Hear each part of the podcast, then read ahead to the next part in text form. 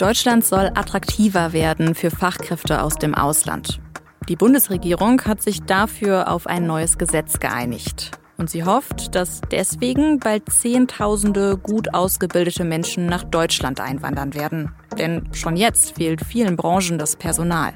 Über das Gesetz zur Einwanderung von Fachkräften habe ich mit Roland Preuß gesprochen. Er berichtet für die SZ über Arbeitspolitik. Sie hören auf den Punkt, den Nachrichtenpodcast der Süddeutschen Zeitung. Ich bin Anmalin Hult. Schön, dass Sie zuhören. Werbung. Kennst du schon aus Regierungskreisen? Den Podcast der Bundesregierung? Hier erfährst du, wie man sich die Arbeit der Bundesregierung vorstellen muss. Wir schauen, nein, wir hören in den Maschinenraum. Wie werden Entscheidungen getroffen? Und warum so und nicht anders? Themen, Ereignisse, Termine, Alltägliches. Über all das reden wir in Ausregierungskreisen. Jetzt reinhören, überall da, wo es Podcasts gibt.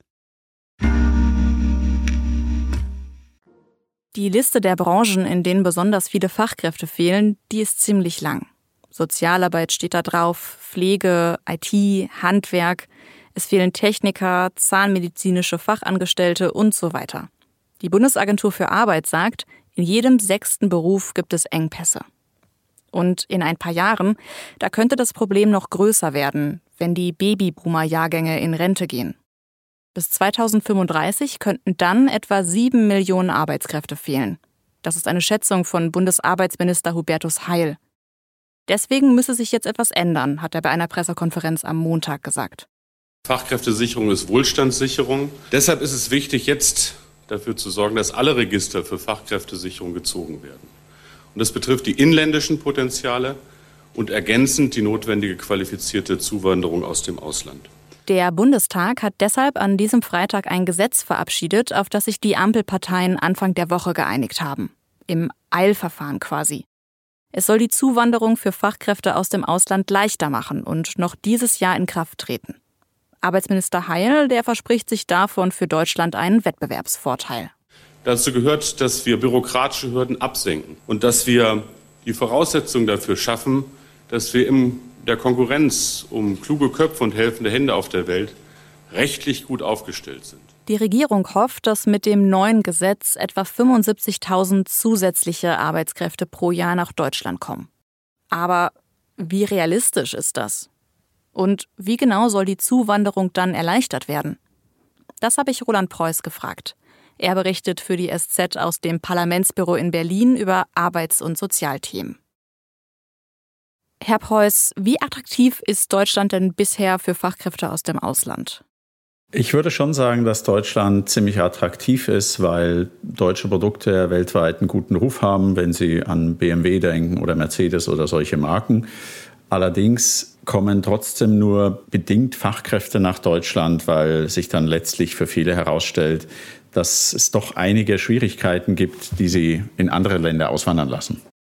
Und genau hier soll ja das neue Fachkräfteeinwanderungsgesetz ansetzen. Wie soll das denn funktionieren? Also ich kann das nur grob skizzieren, weil das ist natürlich äh, ein sehr kompliziertes Gesetz. Was sich ändert an wichtigen Punkten ist, dass wir ein Punktesystem bekommen werden. Das gab es bisher nicht. Das heißt, es werden verschiedene Eigenschaften abgefragt, dafür werden Punkte vergeben, zum Beispiel ob ich eine Berufsausbildung mitbringe, eine akademische Ausbildung, ob ich Deutschkenntnisse mitbringe, das, äh, aber auch für Englischkenntnisse gibt es Punkte.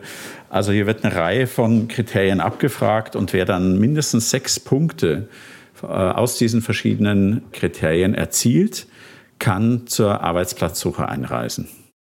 Dann gibt es ja auch noch andere Eckpunkte da. Ähm, Visum zum Beispiel soll künftig einfacher zu bekommen sein, richtig?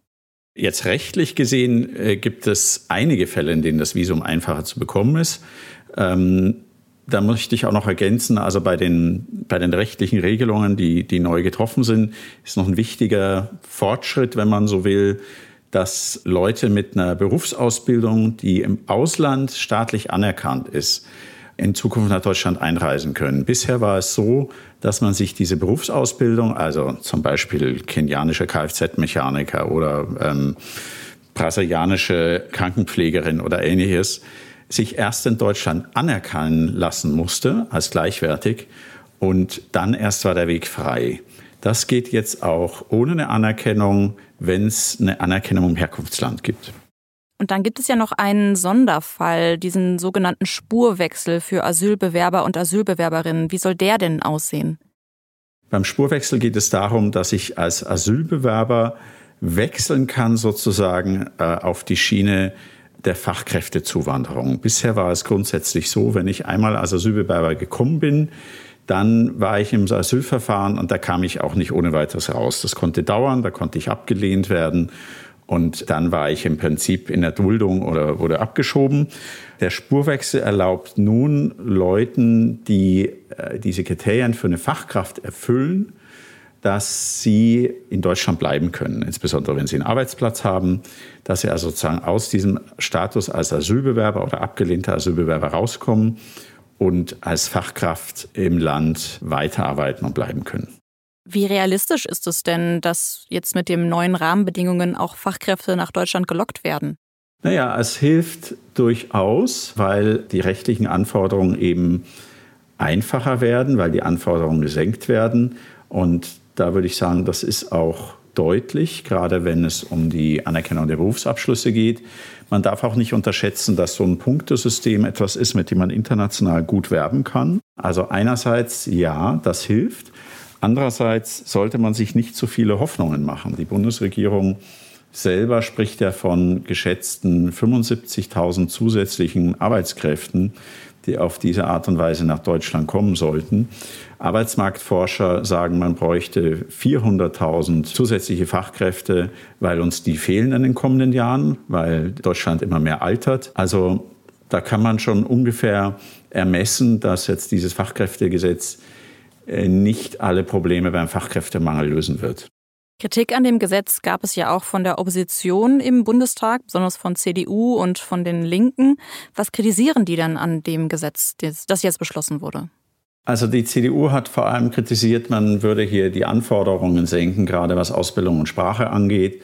Und das ist nicht das, was man will. Würde, man würde Menschen mit eben zu niedriger Ausbildung, mit schlechten Deutschkenntnissen nach Deutschland bringen.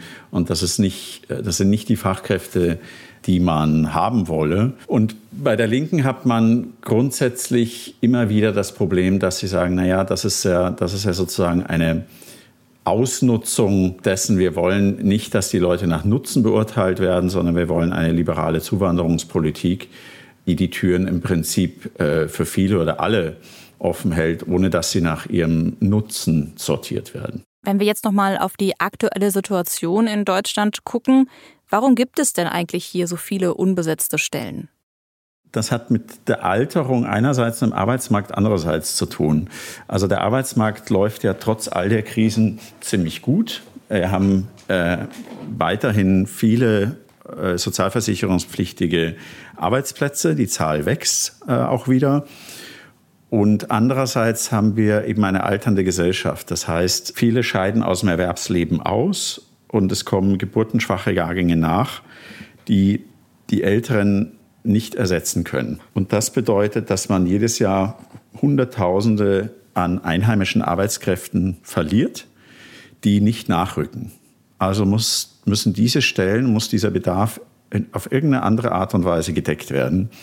Das kann man im Inland tun, indem man zum Beispiel dafür sorgt, dass Menschen länger arbeiten, nicht so früh in Rente gehen, dass Frauen äh, aus der Teilzeit rauskommen und mehr arbeiten oder überhaupt zum Arbeiten beginnen, dass Menschen, die eine Berufsausbildung abgebrochen haben oder Schulabbrecher sind, dass die zu einer Ausbildung kommen und zu einer Weiterbildung. Das sind alles so Ansätze, um diese Lücke an Arbeitskräften und Fachkräften zu schließen.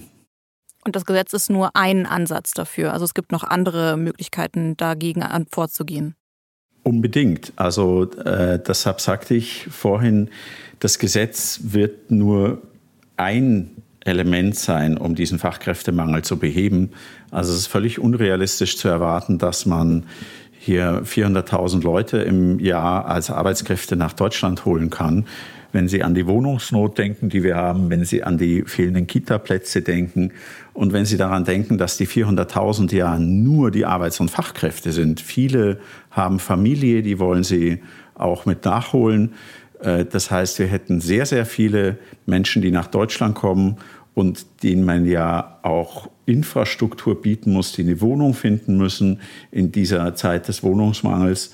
Also das wird mit diesen Rahmenbedingungen nicht funktionieren. Danke, Herr Preuß.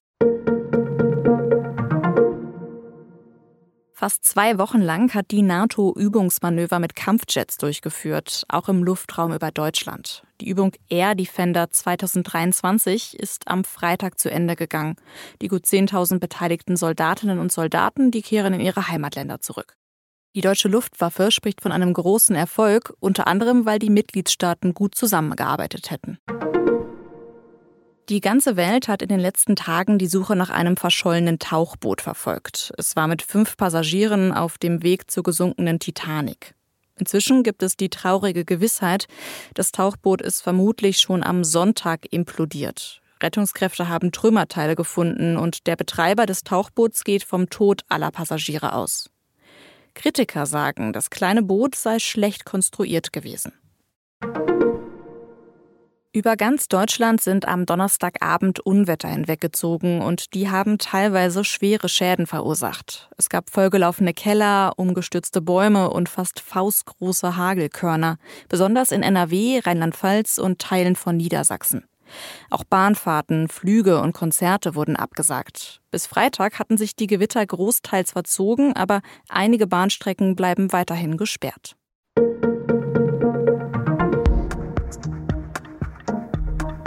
Nach dem Unwetter von Donnerstag, da ist es jetzt merklich kühler, als es die Tage davor war. Aber bald soll es wieder richtig heiß werden. Und weil das wegen des Klimawandels immer häufiger passieren wird, hat Bundesgesundheitsminister Lauterbach vor kurzem angekündigt, dass Deutschland einen Hitzeschutzplan bekommen soll. Dieses heiße, trockene Wetter, das kann nämlich gerade für ältere Menschen richtig gefährlich werden. In der SZ von Samstag können Sie lesen, welche Hitzeschutzkonzepte es in anderen Ländern gibt. Unsere Korrespondenten haben dazu Beispiele zusammengetragen. Eine gute Idee aus Polen zum Beispiel, laternenähnliche Masten, die an heißen Tagen Wasser sprühen.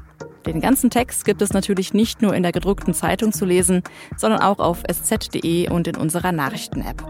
Redaktionsschluss für Auf dem Punkt war 16 Uhr. Produziert hat die Sendung Annika Binger.